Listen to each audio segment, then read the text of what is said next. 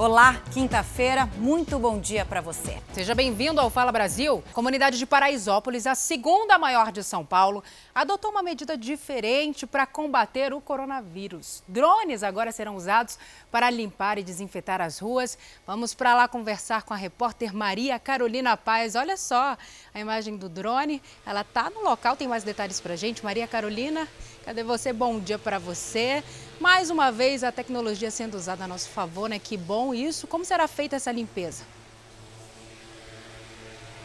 Isso mesmo, tecnologia ao nosso favor, ajudando a comunidade de Paraisópolis. Nós estamos ao vivo mostrando o primeiro teste desse drone que vai sobrevoar toda a área. São 10, 10 desculpa, são um, um milhão de metros quadrados aqui na comunidade de Paraisópolis. Oito drones foram preparados, cada um possui uma capacidade de 5 mil litros e conseguem sobrevoar uma área de 10 mil metros quadrados. Eles vão ser espalhados, né, redirecionados aqui na comunidade e irão sobrevoar. É uma solução com base em hipoclorito de sódio, irá, irá ajudar nessa higienização e descontaminação de todo o território aqui. Além desses oito drones, também serão utilizados quatro pulverizadores em tratores que são utilizados na região agrícola. É uma ação em parceria da comunidade Paraisópolis com empresas particulares. Uma boa ação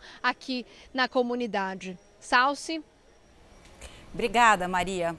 De olho na retomada da economia, o governo federal lançou um novo programa para estimular a geração de empregos.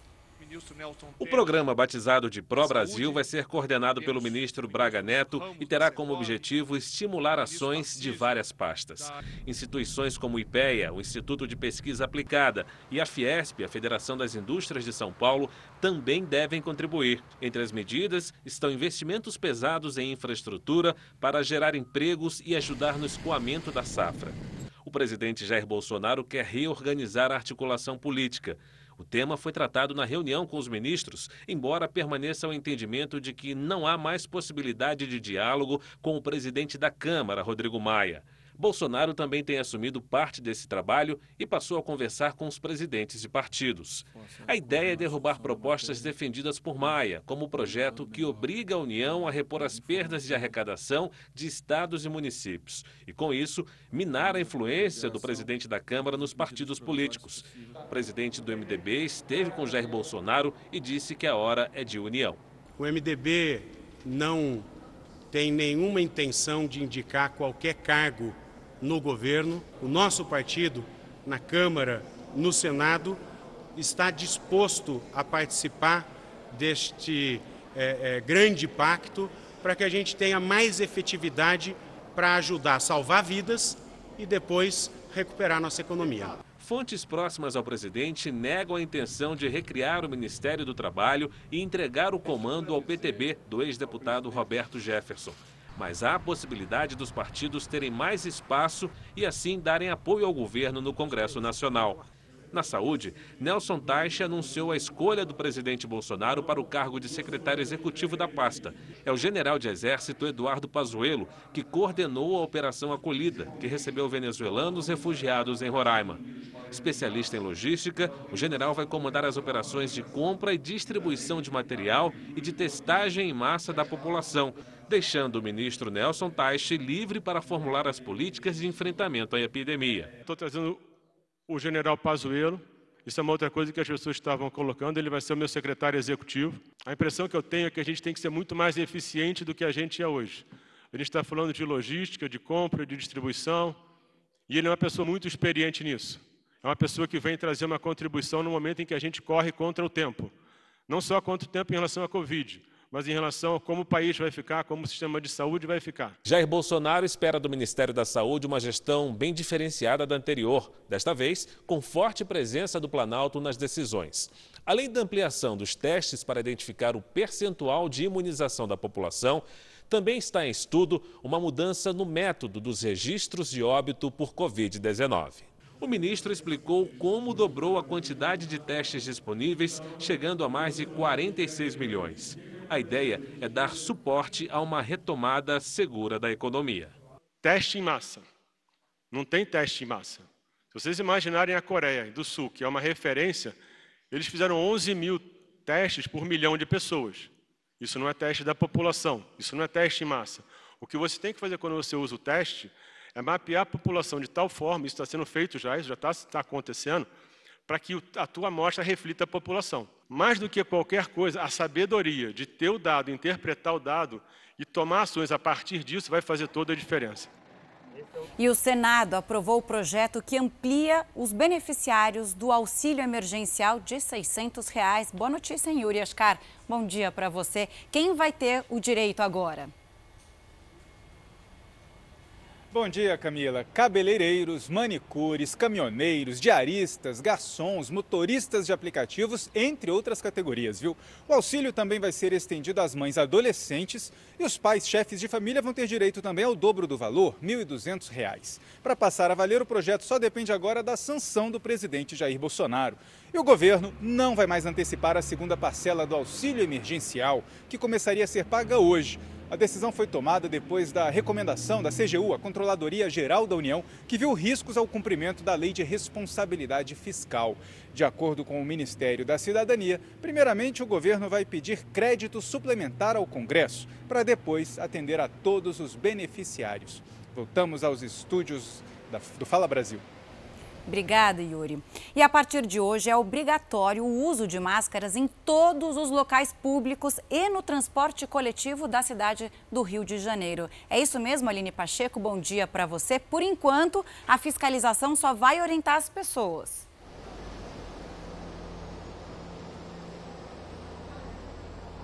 Bom dia, é isso mesmo. Todo mundo de máscaras apostos. Esse primeiro momento dos agentes é um trabalho de conscientização, mas a partir daí quem for pego sem máscara, tanto no transporte público quanto nos estabelecimentos que estão autorizados a funcionar, vai poder ser multado. O valor ainda não foi estipulado. E isso vale, essa medida, esse decreto, para todas as pessoas que precisam sair de casas. Isso independentemente da idade e também se pertencem ou não aos grupos de riscos. E até as estátuas aqui do Rio amanheceram com máscaras para incentivar a população a se proteger. Mais de 40 delas ganharam máscaras de TNT e vão ficar assim por 10 dias, como a estátua do jogador Bellini no Maracanã e a de Gandhi no centro da cidade. E uma outra ação da prefeitura foi suspender por 10 dias as feiras livres. Isso tudo para evitar a aglomeração. Voltamos aos estúdios do Fala Brasil. Obrigada, Aline, pelas suas informações. Olha, é uma corrida contra o tempo. Cientistas do mundo todo estão trabalhando duro para descobrir uma vacina contra o coronavírus. Países como os Estados Unidos, a China, a Alemanha e a Inglaterra testam fórmulas que, se derem certo, podem prevenir a doença.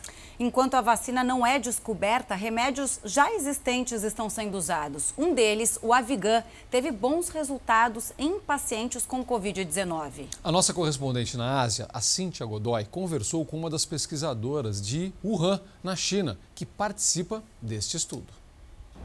A Universidade de Oxford, na Inglaterra, anunciou que a primeira fase dos testes em humanos para uma possível vacina começa hoje. Se os resultados forem positivos, milhares de doses do imunizador podem estar disponíveis já em setembro, ou seja, nove meses após o início do surto. Uma evolução nunca vista antes. O tempo padrão para a criação de uma vacina é de pelo menos 18 meses. Na Alemanha, uma empresa de biotecnologia também conseguiu aprovação para dar início aos testes em pessoas de uma outra vacina para a Covid-19.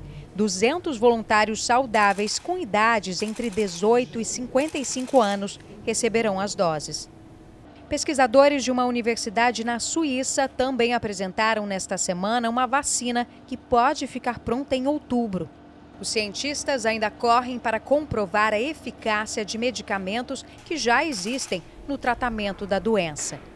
No Japão, o Favipiravir, de nome comercial Avigan, teve uso liberado pelas autoridades. O remédio, originalmente desenvolvido para a gripe, foi usado em pacientes com coronavírus na China, em Wuhan e Shenzhen. Segundo autoridades do país, o antiviral acelerou a recuperação dos doentes de 11 para 4 dias. Esta pesquisadora de um hospital na província chinesa de Hunan desenvolveu um estudo sobre a relação do favipiravir e o coronavírus. Ela conta que dados de testes clínicos com 320 pessoas foram cruzados com informação coletada por médicos do hospital, enviados para tratar doentes em Wuhan. Resultados iniciais apontam recuperação de 71% em pacientes que usaram o favipiravir, contra 56% naqueles que foram tratados com outros remédios. Um medicamento que se mostre eficiente no combate ao coronavírus não só pode ajudar a diminuir a letalidade da doença, como contribui também para desafogar o sistema de saúde. No caso do Favipiravir, há indícios de que o remédio reduz o tempo de recuperação dos pacientes, o que faz com que eles possam ser liberados mais rápido dos hospitais. Aqui no Japão, que registrou mais de 12 mil infectados, a situação preocupa, com hospitais atingindo lotação máxima em algumas regiões.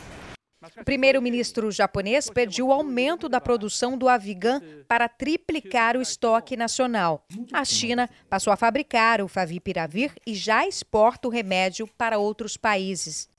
Ainda não temos uma medicação específica e nenhuma vacina para a Covid-19, mas com a cooperação científica internacional e o compartilhamento de sabedoria, vamos conseguir vencer essa batalha, diz a pesquisadora. E tem mais informações da China. A quarentena obrigatória para estrangeiros volta a ser adotada no país. A medida vale para os viajantes que chegarem à capital, Pequim. O isolamento será de três semanas. Hoje, a China registrou 10 novos casos de coronavírus, seis são importados. Já a cidade de Harbin, que tem 10 milhões de habitantes e fica no norte da China, impôs restrições de entrada e circulação e fechou a fronteira para quem vem do exterior. Harbin tem um surto de coronavírus e monitora um homem de 87 anos que esteve em dois hospitais quatro dias depois de jantar na casa dele com várias pessoas. Segundo as autoridades, 55 pessoas que tiveram contato com ele testaram positivo para o vírus. No Japão, os trabalhadores dos hospitais da capital, Tóquio, reclamam da falta de equipamentos básicos de proteção. A cidade é que mais registra casos de coronavírus no país. São mais de 3.500. Na Coreia do Sul, um fundo de mais de 170 bilhões de reais foi criado para ajudar empresas a manter empregos. E uma boa notícia na Tailândia. Um bebê de apenas um mês de vida é o mais jovem paciente a se recuperar da Covid-19. O bebê teve pneumonia e passou por 10 dias de tratamento com quatro antivirais. O pulmão começou a melhorar no quinto dia, de forma gradual. Depois de dias com aumento no número de vítimas, o Reino Unido registrou queda nas mortes por coronavírus nesta quarta-feira. E a Itália registrou o maior número de curados desde o início do surto. O balanço diz que quase 3 mil pessoas venceram a batalha nesta quarta-feira. O número de mortes também caiu. Foram 437 vítimas contra mais de 500 no dia anterior. Os cientistas do país chegaram à conclusão de que a análise do esgoto pode ajudar a detectar surtos. Com isso, eles podem identificar o grupo e estabelecer as medidas a serem adotadas para evitar a disseminação do vírus. A Espanha também comemorou. Houve menos de 500 mortes pelo quarto dia seguido. O Reino Unido teve queda no número de vítimas no último dia, mas as mortes por coronavírus podem ser mais que o dobro do balanço oficial. Os dados indicam apenas mortes em hospitais após diagnósticos confirmados. O distanciamento social lá pode durar até o fim do ano. Nos Estados Unidos, o número de contaminados por coronavírus passou de 837 mil. 47 mil pessoas morreram. Em Nova York, dois gatos foram diagnosticados com o vírus. O dono de um dos animais está com Covid-19. Mas o segundo gato vive com uma família que ninguém testou positivo para o vírus. Segundo os veterinários, isso não significa que eles podem transmitir a doença a seres humanos. O presidente Donald Trump disse ontem que os parques nacionais dos Estados Unidos serão reabertos o mais rápido possível. Ele também assinou o decreto que suspende a emissão de vistos para imigrantes. No Uruguai, os estudantes retornaram às aulas depois de um mês de quarentena por conta da pandemia. No Chile, um hospital instalou um sistema de câmeras térmicas para medir a temperatura dos funcionários. O programa identifica rostos humanos e um alerta é emitido caso alguém apresente febre. Portugal é um dos países europeus que mais conseguiram controlar o surto de coronavírus. E agora a nossa correspondente, Ana Paula Gomes, ela vai explicar como as medidas tomadas com antecedência ajudaram a controlar a disseminação do vírus e reduzir as mortes por Covid-19. Vamos ver. O país que recebeu mais de 22 milhões de turistas no ano passado está mesmo irreconhecível. O centro da capital Lisboa, a Baixa, como é conhecida aqui, é o retrato de um país que respondeu positivamente ao isolamento. Não só de forma positiva, mas rápida. Portugal adotou as primeiras medidas no dia 16 de março, com o fechamento das escolas e universidades. O estado de emergência foi anunciado seis dias depois, quando o país tinha pouco mais de 440 casos. Na comparação com a vizinha Espanha, a mesma medida foi adotada quando o país tinha 6 mil pessoas infectadas. Além das medidas de distanciamento social, a posição geográfica aparece como uma vantagem, já que Portugal fica ali, no canto oeste da Europa, com apenas uma fronteira física com um país do continente, a Espanha. Mas os portugueses tinham pela frente grandes desafios: uma população envelhecida mais de 20% tem mais de 65 anos, o principal grupo de risco do novo coronavírus. Além disso, era um dos países europeus com o menor número de leitos de UTIs. Além de aumentar o número de leitos para pacientes graves, o país ampliou a capacidade de testes para o diagnóstico da doença. Muitos são feitos em centros móveis como este, uma espécie de laboratório drive-thru, onde a pessoa nem sai do carro. O resultado é uma taxa de mortalidade considerada baixa, que pode ser comparada com a da Alemanha, onde o governo anunciou o controle da pandemia. A resposta eficiente ao surto foi destaque até em jornais de outros países. Rendeu essa semana elogios também da Organização Mundial da Saúde e da Organização das Nações Unidas. A ONU destacou a forma como o país tratou os imigrantes e requerentes de asilo, regularizando a situação de todos para o acesso à saúde. O presidente de Portugal, Marcelo Rebelo de Souza, explicou que o sucesso dos lusitanos não foi sorte, e sim resultado de muito sacrifício. De milhares de vidas salvas. Por aqui, a taxa de desemprego aumentou e especialistas temem que o país volte a viver uma crise econômica comparada de 2009. Com a queda diária no número de casos de coronavírus, Portugal espera retomar parte das atividades no próximo dia 4 de maio, com a reabertura do pequeno comércio e das creches. Resta saber se o país também terá sucesso nessa volta à normalidade, que, segundo a OMS, é um dos grandes desafios dessa pandemia. Aqui no Brasil, São Paulo já tem data para flexibilizar a quarentena determinada pelo governo do estado. Enquanto isso, alguns estados e municípios estão reabrindo poucos aos poucos o comércio e vários serviços. É isso. A maioria das cidades que adotaram regras de distanciamento e higiene para conter o coronavírus dão esses exemplos a partir de agora. Vamos entender direitinho como isso funcionou. Portas finalmente abertas depois de um mês de salão fechado. Mesmo assim, nem tudo aqui voltou ao normal. Cadeiras bem afastadas, clientes e funcionários obrigatoriamente com máscaras e álcool gel para todo lado. Metade da equipe continua em casa e é proibido usar a sala de espera. Nesse momento, pensar só financeiramente seria muito ruim, porque primeiro é a vida das pessoas. O salão de beleza é um dos serviços que foram autorizados a voltar a funcionar em Jundiaí, no interior de São Paulo. O novo decreto, que entrou em vigor no começo da semana, permite ainda a reabertura de estacionamentos, concessionárias, lojas de materiais de construção e outros segmentos, desde que não haja aglomeração. Nós tomamos a medida porque antes dela nós nos antecipamos e fizemos toda a preparação da estrutura hospitalar, da estrutura exatamente para poder receber um eventual crescimento de casos na nossa cidade. Até o início da semana, a cidade tinha 30% dos leitos de UTI destinados à Covid-19 ocupados. Na loja de calçados, os funcionários já estão lá dentro, mas entregam apenas as compras feitas pela internet, por uma porta que nem sempre está aberta comerciantes e clientes estão se adaptando a essa nova realidade. Nesta relojoaria, o cliente tira dúvida pelo celular e se vem até o local, o atendimento é feito na porta. Aqui do lado, uma loja de materiais eletrônicos. É permitida a entrada de uma pessoa por vez. Luiz veio buscar um relógio e uma correntinha que estavam no concerto desde o dia 18 de março.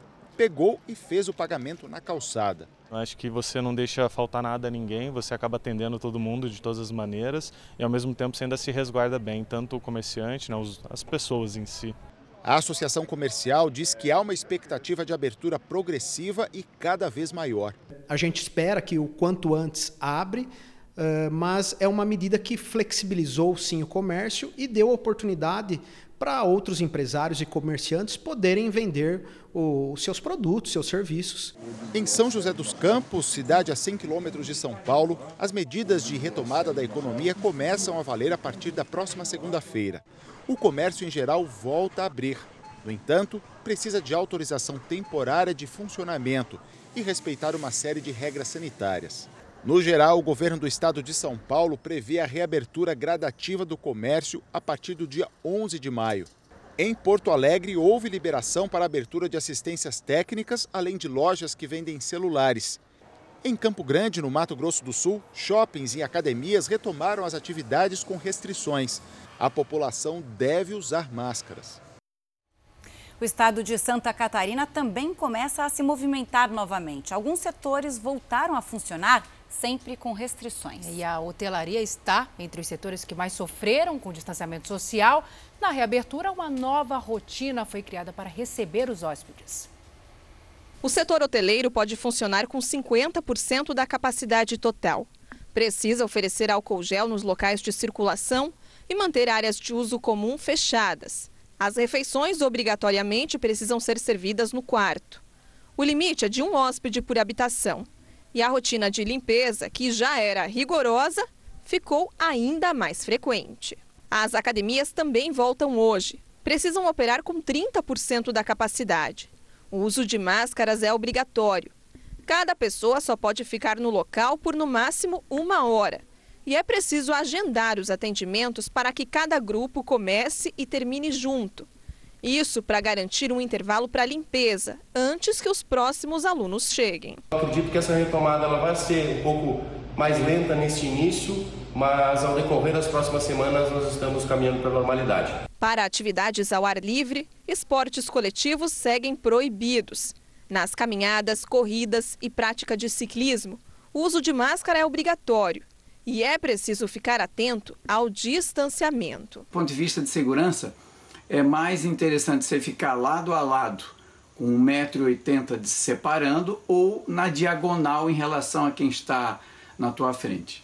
A recomendação é evitar aglomerações, independentemente do ambiente. Aqui no Mercado Público Municipal, tradicional ponto para alimentação e boemia, o vão central continua praticamente vazio e deve permanecer com o movimento bem abaixo do normal, pelo menos por mais algum tempo. Com a liberação das atividades em restaurantes, os donos dos estabelecimentos daqui ainda se organizam para fazer a disposição das mesas para garantir o distanciamento seguro entre os clientes. E para definir quantas pessoas vão poder acessar o espaço ao mesmo tempo, sem colocar em risco a saúde. Ainda em Santa Catarina, uma cena chamou atenção durante a reabertura dos shoppings. Veja só, um shopping de Blumenau preparou uma recepção especial para os clientes, com direito a música ao vivo e palmas dos lojistas felizes em reabrir. Apesar de bonito, de até emocionante, é claro que algumas pessoas criticaram a aglomeração. O que tem acontecido, qualquer cena nesse momento vira motivo de crítica, justamente no momento em que se fala sobre a necessidade de conter o coronavírus. Coronavírus. Mesmo assim, a superintendência do shopping disse que segue as orientações do governo e que os empresários estão adotando todos os cuidados de higiene para garantir a segurança de todos. Já pegou o cafezinho aí na sua casa? Então presta atenção agora. O Fala Brasil vai fazer um giro ao vivo por algumas capitais para mostrar como está o movimento nas padarias. Olha que coisa boa. A gente começa com a Michele Rosa. Muito bom dia para você. Nós mostramos as medidas que o comércio está adotando para conter o coronavírus. E nas padarias, Michele, como está o atendimento, o movimento por aí? Conta tudo para gente. Bom dia, bom dia a todos que estão nos assistindo. Bom, nós estamos aqui numa padaria tradicional da Lapa, que fica na zona oeste de São Paulo, e neste horário era para estar fervendo de gente, mas olha só como está o movimento por aqui praticamente não tem nenhum, né? Está vazio, bem diferente do que costumava ser. O gerente nos contou que por dia passava por aqui cerca de 1.500 pessoas por dia.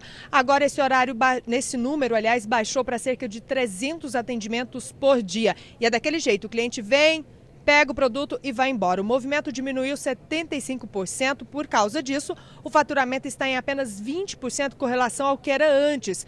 Outra curiosidade é que aqui neste caso a padaria teve que se adaptar a um esquema que antes eles não costumavam trabalhar, o delivery, coisa que eles não faziam antes, investiram em embalagens para viagem e eles tinham oito manobristas. Dois foram remanejados para este tipo de serviço. Voltamos aos estúdios do Fala Brasil.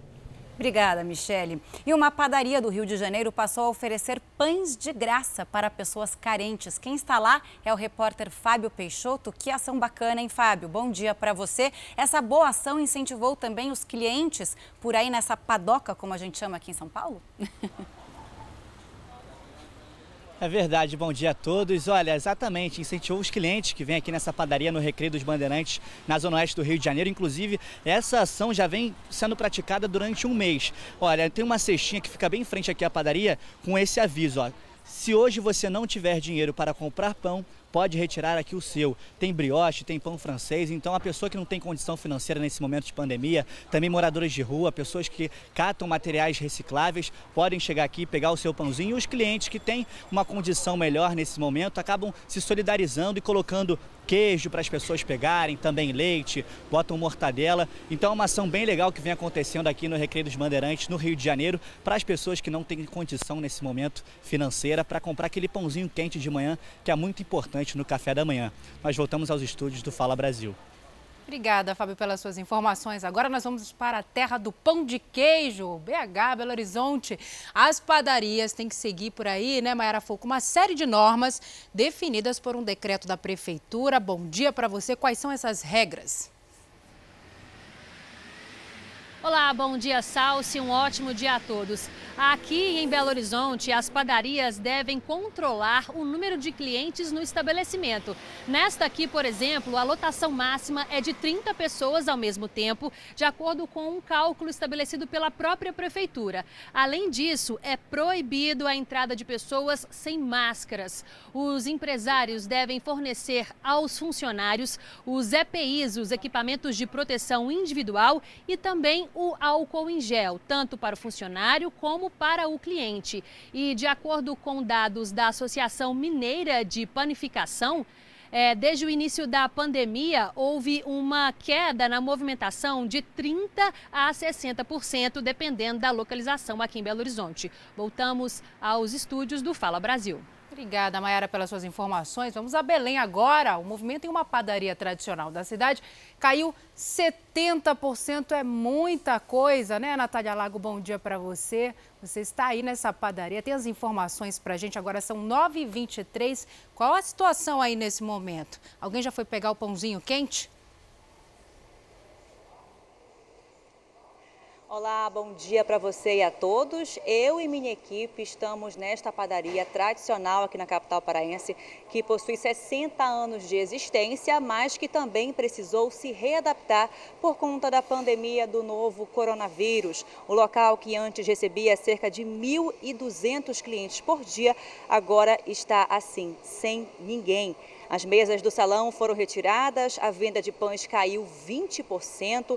Dos 38 funcionários, só restaram seis que agora estão fazendo entregas. é, para que as pessoas não fiquem muito tempo na padaria, os produtos já ficam embalados só para pegar e levar. Inclusive, a gente consegue perceber no chão as faixas que já azuis que determinam o espaçamento de um metro é, para que não a, a aconteça aglomeração. Eu volto para o estúdio do Fala Brasil. Um incêndio destruiu um prédio antigo no Rio de Janeiro e assustou quem passava pela região.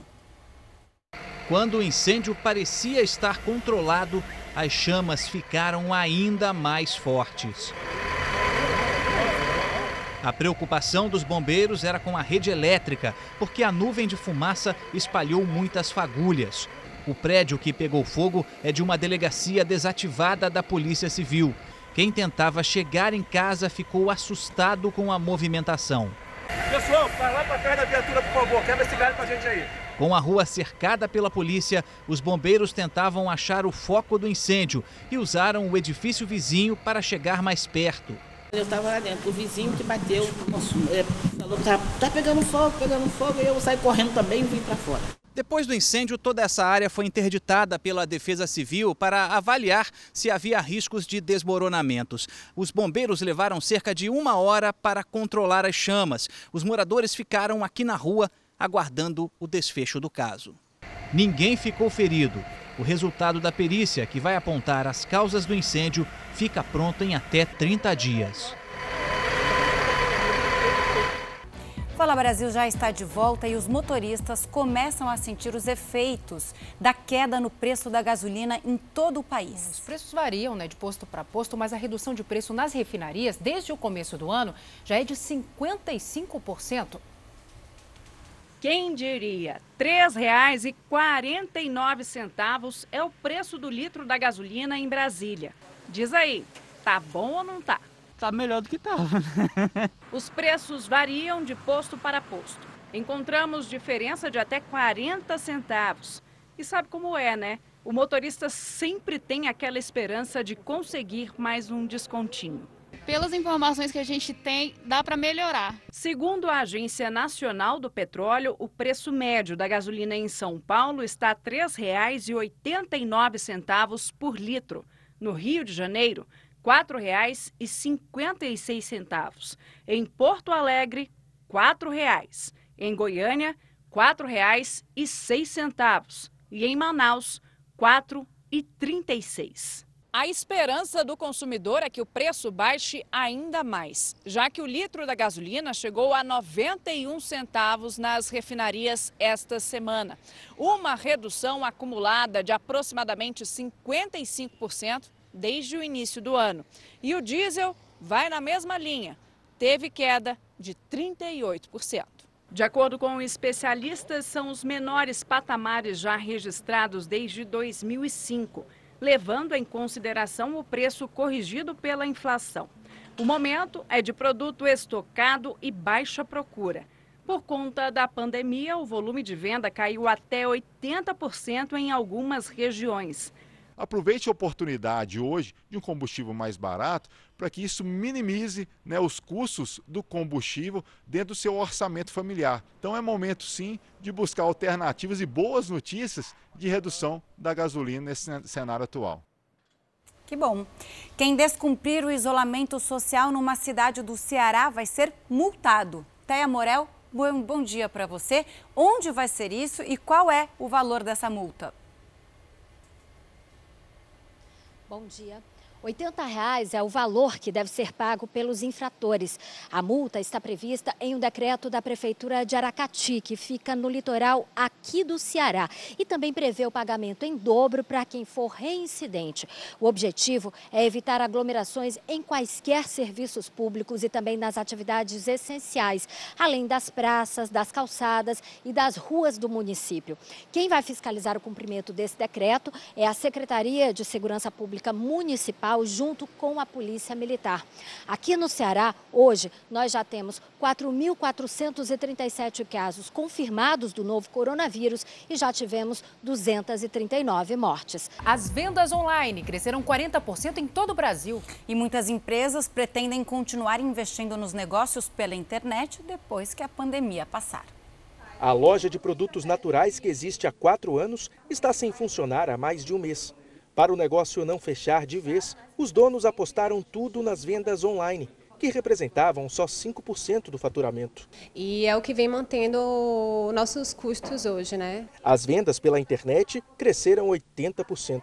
Além dos clientes antigos, novos compradores descobriram a loja. Então, esse é o ponto positivo que, a gente vem tirando desse, desse momento. O Sebrae fez uma pesquisa com quase 400 empresários na Bahia e descobriu que apenas 34% deles estão com os estabelecimentos funcionando. 49% estão tentando se manter com as vendas online e 71% pretendem manter o atendimento pela internet depois da pandemia.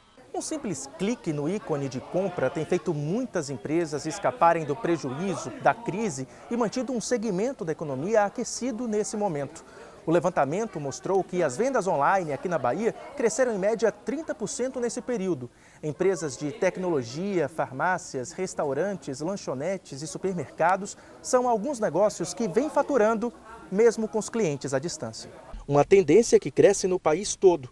De acordo com a Associação Brasileira do Comércio Eletrônico, desde os primeiros registros da Covid-19, as vendas online cresceram em média 40% no Brasil.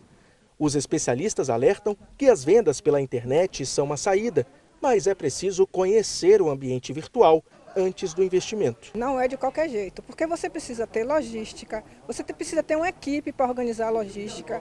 É nessa pesquisa que a gente fez, o pessoal coloca que a grande dificuldade é justamente isso. Fernanda já procurou orientação técnica e vai continuar investindo na loja virtual depois da pandemia. Nossa intenção é fortalecer mesmo as vendas online, mesmo depois disso tudo, porque a gente viu que dá certo.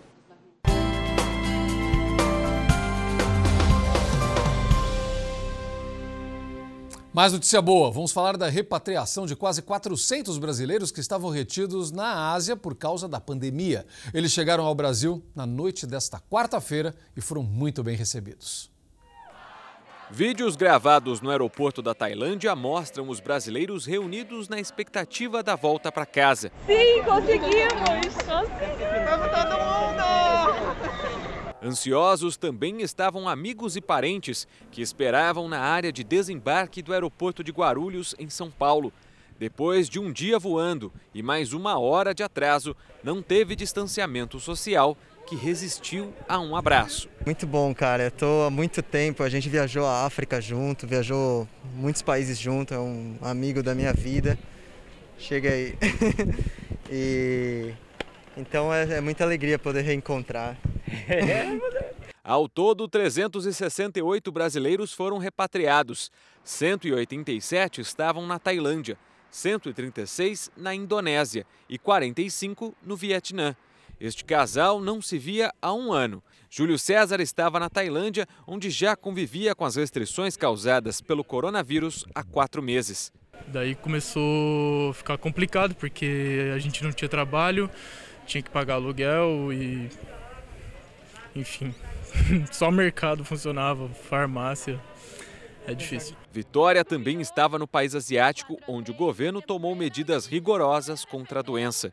E a polícia, sim, é, prendeu algumas pessoas que não estavam usando máscara, ir atrás de pessoa que estava ficando depois do horário na rua. Então, a polícia lá foi bem estrita. No mesmo dia que o avião chegou aqui no aeroporto, o governo anunciou a repatriação de três brasileiros que estavam em Cusco, no Peru. O trio foi diagnosticado com Covid-19, percorreu 700 quilômetros por terra até a fronteira com o Acre, onde foi acolhido pelo Exército. Segundo o Itamaraty, 14 voos fretados já trouxeram cerca de 3.500 brasileiros. Até agora, incluindo via terrestre e voos comerciais, 15 mil pessoas de diferentes lugares do mundo voltaram ao país desde o início da pandemia de coronavírus. É muito bom voltar para casa, né? A gente ama o Brasil, a gente está fora, mas a gente ama o Brasil.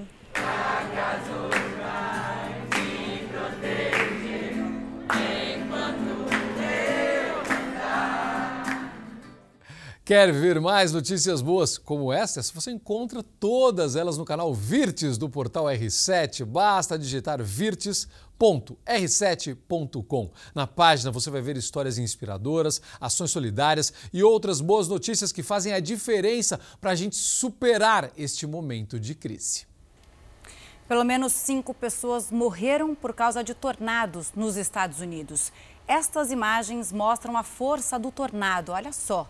Os estados mais atingidos foram Oklahoma e Texas. Dezenas de pessoas ficaram feridas. O fenômeno destruiu casas, derrubou árvores e deixou mais de 7 mil pessoas sem energia elétrica.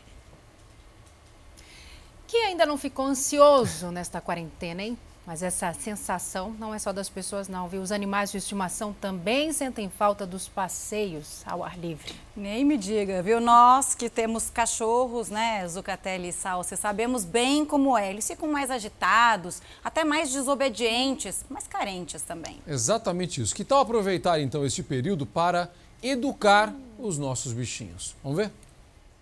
Eita. Fofo, serelepe, bagunceiro. Características que já faziam parte do cãozinho Hulk, de apenas quatro meses, e que ficaram mais fortes durante esse período de confinamento. E ao perceber o comportamento mais agitado do pet, a Giane descobriu que ele está ansioso. A gente percebe que qualquer mudança na rotina, tanto para a família quanto para o animalzinho, traz ansiedade para a família como um todo para os humanos e para os bichinhos. Pois é, se engana quem pensa que a ansiedade é um problema só de humanos. Os animais também sofrem.